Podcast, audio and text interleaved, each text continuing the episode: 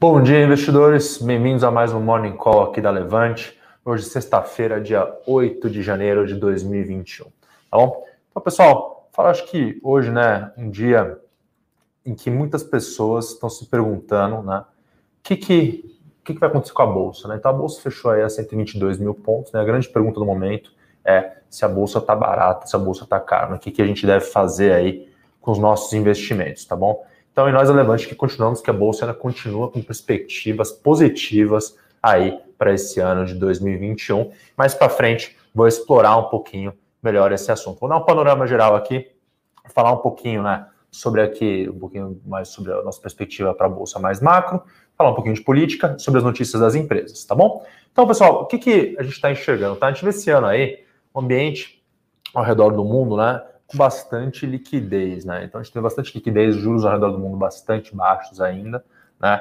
E isso é bastante positivo para as bolsas e principalmente para as ações, né? Então a gente vê as pessoas tomando mais risco. É um ano que a gente vai, o mundo, né? Vai apresentar crescimento, né? Então a gente vê as perspectivas do Fundo Monetário Internacional são de crescimento de 5% para esse ano de 2021. A China, por exemplo, crescendo 8%. Aqui no Brasil, a gente também vê o PIB crescendo, né? então a gente deve ver uma recuperação em relação ao passado. Ainda não devemos recuperar todas as perdas, tá?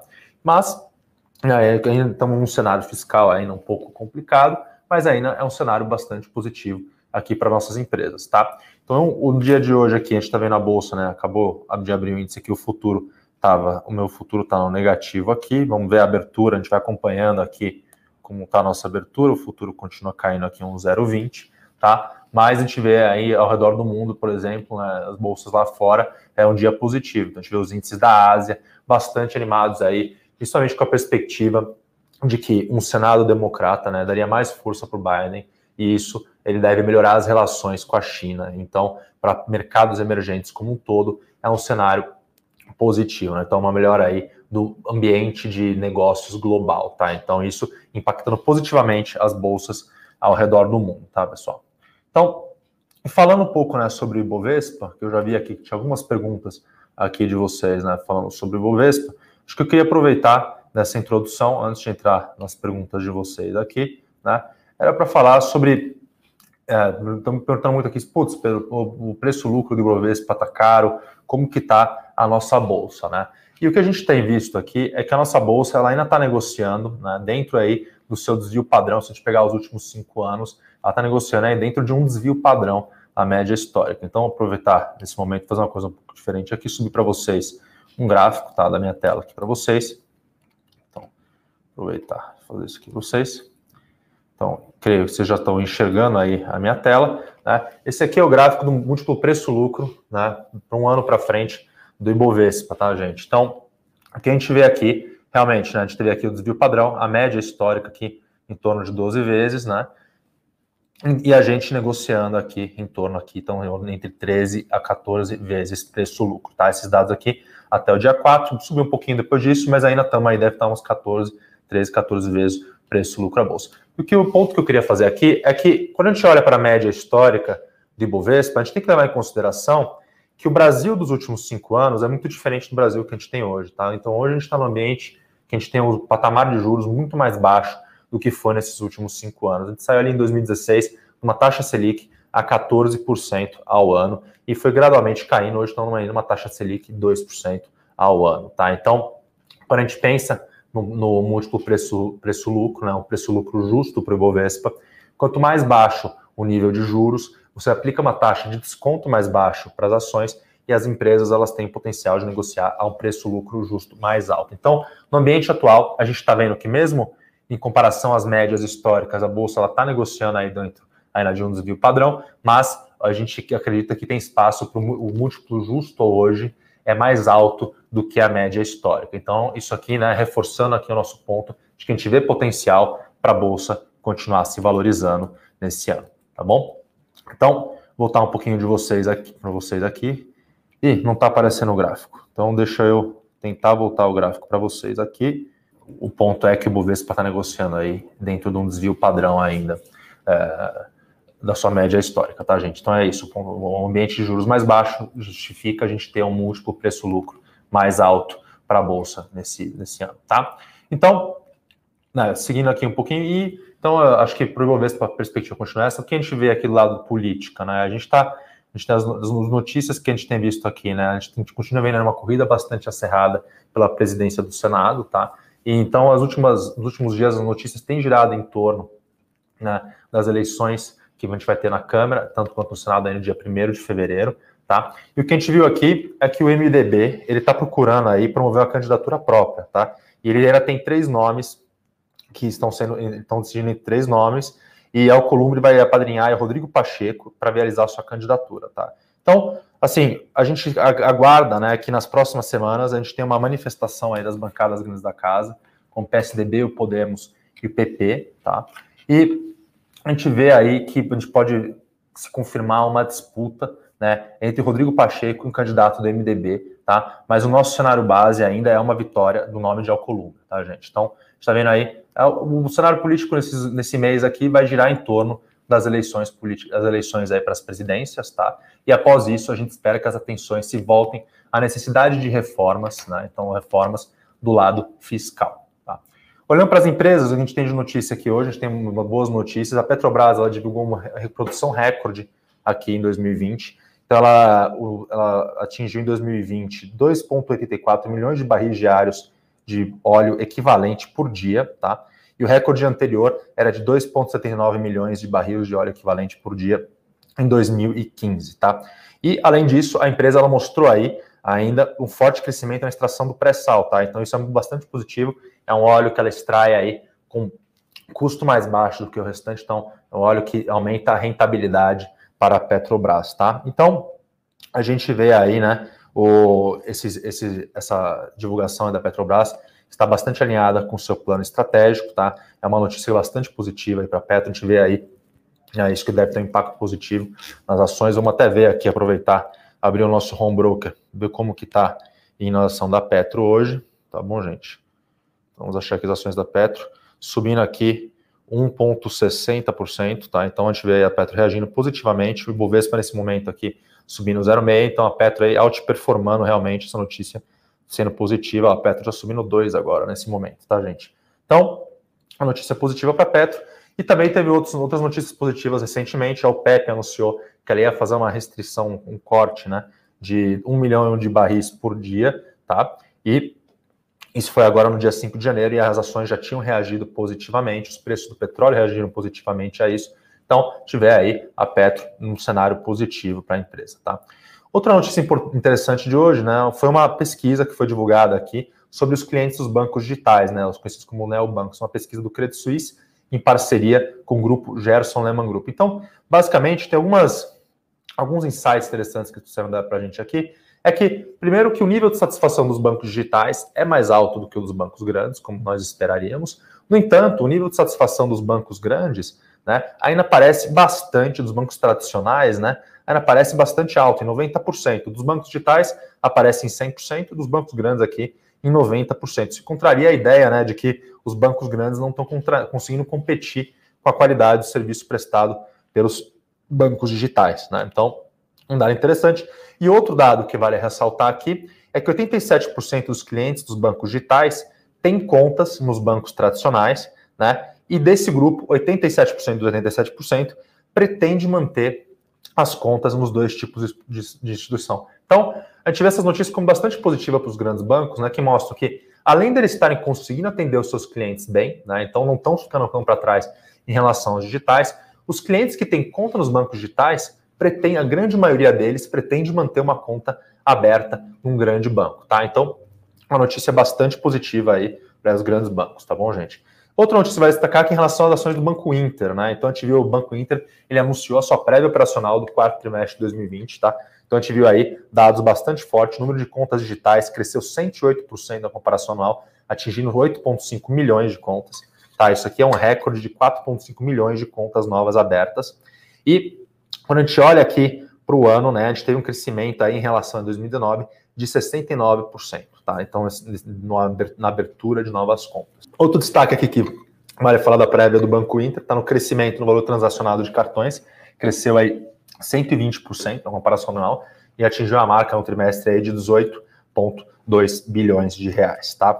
Então, também outro valor bastante, outro dado bastante positivo aqui para o Banco Inter. Quando a gente fala aqui da originação de crédito do banco, né, cresceu mais de 160% em relação ao anterior, chegou aí a 9 bilhões de reais em 2020, tá? E o ano cheio, né, chegou a um crescimento de 100%, 107% em relação a 2019. Quando a gente fala aqui dentro do crédito, né, a gente vê teve mais notícias positivas, mas vale destacar, pessoal, acho que outra coisa que eu ia falar aqui é do Intershop, a plataforma de marketplace do Banco Inter, né, que oferece cashback para site de parceiros, tá? Eles lançaram essa plataforma no quarto trimestre de 2019 e ela já atingiu um volume transacionado agora em 2020 de 1,17 bilhões de reais, tá? Sendo que só o quarto trimestre foi mais da metade desse valor, tá? Então a gente vê que o quarto trimestre, né, ele tem aí Black Friday, tem Natal, então isso ajuda, né, a impulsionar o resultado. No entanto, mesmo assim, é foi um crescimento, né, está apresentando um crescimento bastante forte, né, o, o, marketplace do Banco Inter, tá? Aqui por último, vale destacar também a plataforma de investimentos do banco, né?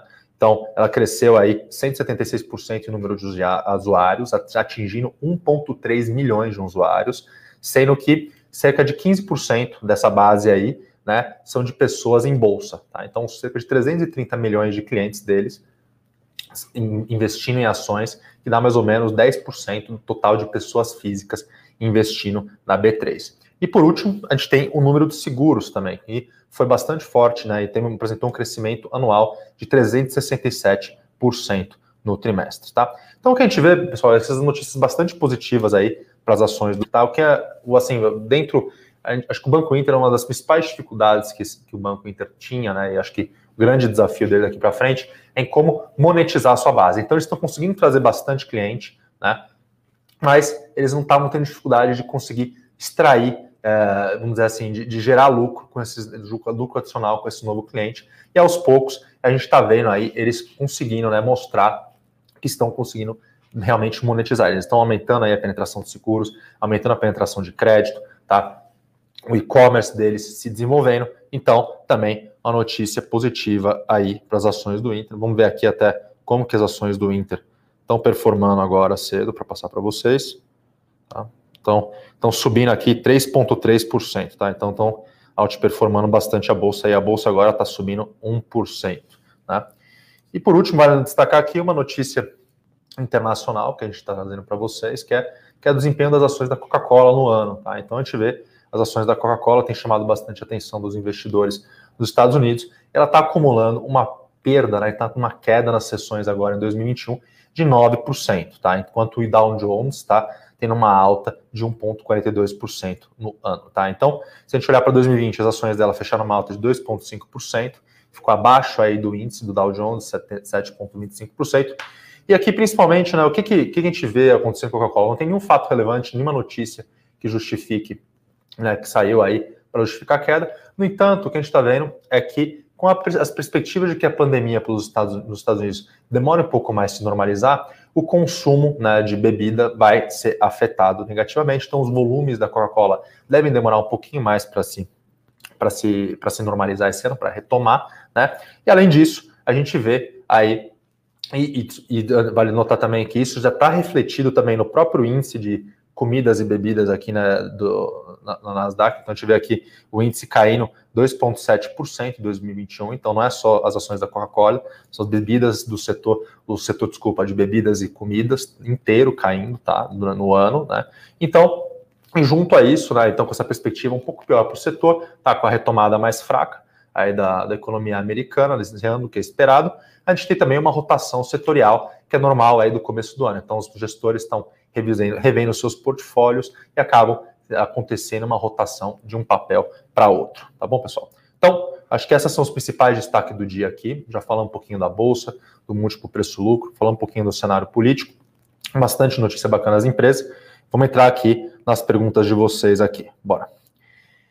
Então, vamos começar aqui pela pergunta do, do Amauri. Então, ele fala que as empresas da Bolsa estão ouvindo músicas diferentes. Ele fala de Vale, bancos, commodities, né, e-commerce, tech, e pergunta se em breve veremos a dança das cadeiras começar de novo. Tá, então vamos lá, Mauri. Acho que pensando aqui né, no que a gente está. Vamos falar um pouco das nossas perspectivas para esse ano, tá? A gente acha que dentro dos setores que a gente vê com melhores perspectivas para esse ano, alguns deles são você colocou aqui realmente, tá? Então a gente acha que vale, a Vale dentro de commodities aqui, commodities é um dos setores que a gente acha que vai performar muito bem dentro desse ambiente de liqui, bastante liquidez, juros baixos e crescimento global. Então a gente tem visto os preços das commodities performando bem, a gente acredita que essa tendência vai continuar e as ações vão continuar a performar bem, tá? E as empresas, como se colocou aqui, colocou aqui de e-commerce, ligadas né, ao e-commerce, também acreditamos que vão continuar a performar bem. Elas já foram bem no ano passado, tá? Mas esse ano aqui agora a gente ainda tem um cenário de, de, né, em que a pandemia ainda continua, você tem essa tendência de consumo online e continue sendo acelerado para as pessoas estarem mais em casa, mas é um setor que é uma tendência, vamos dizer assim, uma tendência secular, né? Então, é uma tendência de digitalização que deve continuar ocorrendo aí para os próximos anos, tá? Então, são setores que a gente vê com os olhos. Outro setor que a gente gosta ano aqui, né, como você colocou aqui, é o setor de bancos também, tá? Então, a gente acredita aí que com a retomada da economia, os bancos vão se continuar se beneficiar desse cenário. Pode ser que eles voltem, né, uh, comecem a voltar um pouco, né, as PDDs, que eles realmente as, que essas provisões que eles fizeram não se traduzam né, em prejuízos, não se traduzem em inadimplência efetivamente. Então pode ser que eles voltem aí a fazer reversões nos seus resultados e aumentar os seus lucros e desse modo começar a distribuir mais dividendos. O que vale notar aqui é que no setor de varejo, né, então a gente acha que também é um ano bom para supermercados aí, tá? Mas a gente tem que ficar muito de olho aí o que vai acontecer com o auxílio emergencial, tá? Então, principalmente quando a gente está falando de e-commerce, a gente vê que o consumo, as empresas de e-commerce foram muito impulsionadas pelo auxílio emergencial ele foi diretamente aí, né, quase que nessa exterioridade para consumo. Né? Então, tem notícias de muitas pessoas, muitas famílias que acabaram recebendo auxílio, mesmo com pessoas trabalhando, mas o fato é de que a partir do momento que a gente, se a gente vê esse auxílio né, realmente saindo né, de cena, a gente pode ver né, uma desaceleração no crescimento das empresas do e-commerce. Isso pode se refletir negativamente nas suas ações, no entanto, né, a perspectiva de médio e longo prazo para essas empresas continua muito positiva. A gente gosta bastante. É um setor que a gente gosta bastante ainda. Né, a gente acha que esse ano ele vai bem, mas ainda com a cabeça de médio e longo prazo é um dos nossos favoritos aqui dentro. Tá? Vamos lá. O Matheus colocando aqui falando do PL histórico da Bolsa, acelera 12, 13 e o cenário de juros a 14%. Mesmo aumento, aumento da Selic para uns 5%, se é normal que o PL médio se estabilize em patamares mais elevados. Então, sim, Matheus, como, como eu destaquei na, na introdução aqui, né, uh, quando a gente pensa no múltiplo preço-lucro, né, uh, dentro da matemática financeira em valuation, a gente faz uma decomposição do preço-lucro como sendo uma função do crescimento esperado para aquela ação. Né? Então, que, que é o, qual que é o, preço-lucro de uma ação depende do crescimento que você espera para ela e do nível de, da taxa de desconto que você vai aplicar. A gente pode escrever né, a função do preço-lucro em função desses, dessas duas variáveis, vamos dizer assim, né? principalmente dessas duas variáveis. E daí tem uma terceira variável que seria o nível de payout, tá? quanto ela paga de, de dividendos. Mas a gente pode, simplificando, né, mantendo o payout, estava podendo falar que depende aí de crescimento e da taxa de desconto que a gente vai aplicar. Então, quando a gente vê a taxa de juros básica mais baixa, né, isso significa, se traduz uma taxa de desconto mais baixa, que a gente vai aplicar sobre os fluxos de caixa daquela empresa, né? E por consequência, um múltiplo preço-lucro justo mais alto. Então, sim, né, justamente é o ponto que eu defendi ali. Mesmo se a gente olhar para o Ibovespa, né, no nível que ele está hoje, ele ainda está dentro de um desvio padrão da média histórica, então ele ainda aparece, né? A gente não olharia só por olhar para o gráfico, a gente não diria ah, a bolsa está absurdamente cara, nada, mas o fato é que a gente não pode olhar para a média dos cinco anos né, e tomar ela como uma verdade para agora, porque o nível de juros que a gente tem hoje é bastante diferente. Né? Então, a taxa de desconto que a gente está aplicando hoje é bastante diferente do que a gente fazia no passado. Tá? O Fábio perguntando aqui da dinâmica de rotation trade, né? Se é um, um comportamento que já existiu no passado ou se é uma coisa nova. Não, Fábio, é, é uma coisa que sempre existiu, tá? Então, a gente vê no ano passado, né? A gente teve até no final, no, no ano passado, como é que a gente pode contar a história do ano, né? Acho que a gente teve, o ano se iniciou e quando chegou a pandemia, a gente teve uma rotação muito grande para as empresas aí que se beneficiariam, né, da, da pandemia. Então, empresas ligadas a e-commerce, tá? o setor aéreo foi o setor que as pessoas saíram, o setor de, de turismo, as pessoas saíram em massa daquele setor, shoppings, todos os setores que se foram impactados negativamente, os investidores acabaram saindo deles, né? E indo procurar refúgio aí, né, em empresas como as empresas ligadas ao setor de e-commerce, né? Então, a gente viu essas empresas de e-commerce, tecnologia, empresas de crescimento, principalmente, foi o ano das ações de crescimento, das growth stocks, ano passado, né? Performando muito bem ao longo do ano todo.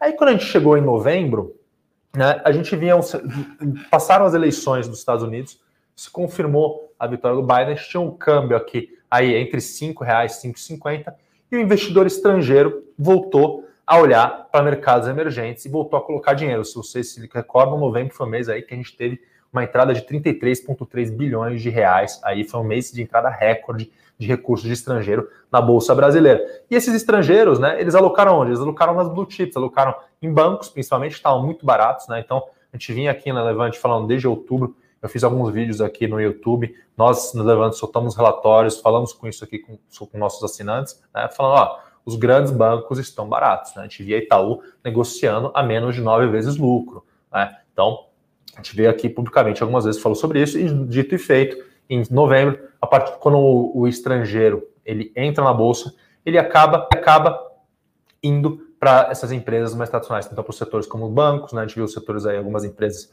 do varejo tradicional também performando bem, as empresas com mais liquidez que ele conhece melhor, ele acabou alocando aí para fazer a sua exposição dentro do Brasil, né? Então, a gente, daí a gente, a gente viu outras empresas, né, como empresas tradicionais de, de growth, né, como a VEG, performando mal nesse período. Então, claramente, né, você teve uma rotação ali das empresas que estavam performando muito bem ao longo do ano, né, as growth stocks naquele momento, para empresas mais ligadas a valor, empresas mais tradicionais. Então, é uma coisa que sempre ocorreu, né, a gente tem essa rotação, né, ela ocorre de tempos em tempos por diversos motivos, né, e no ano passado foi um exemplo claro que a gente viu Para saber mais sobre a Levante, siga o nosso perfil no Instagram, levante.investimentos. Se inscreva no nosso canal do YouTube, Levante Investimentos. E para acompanhar as notícias do dia a dia e mais sobre a Levante, acesse nosso site levante.com.br.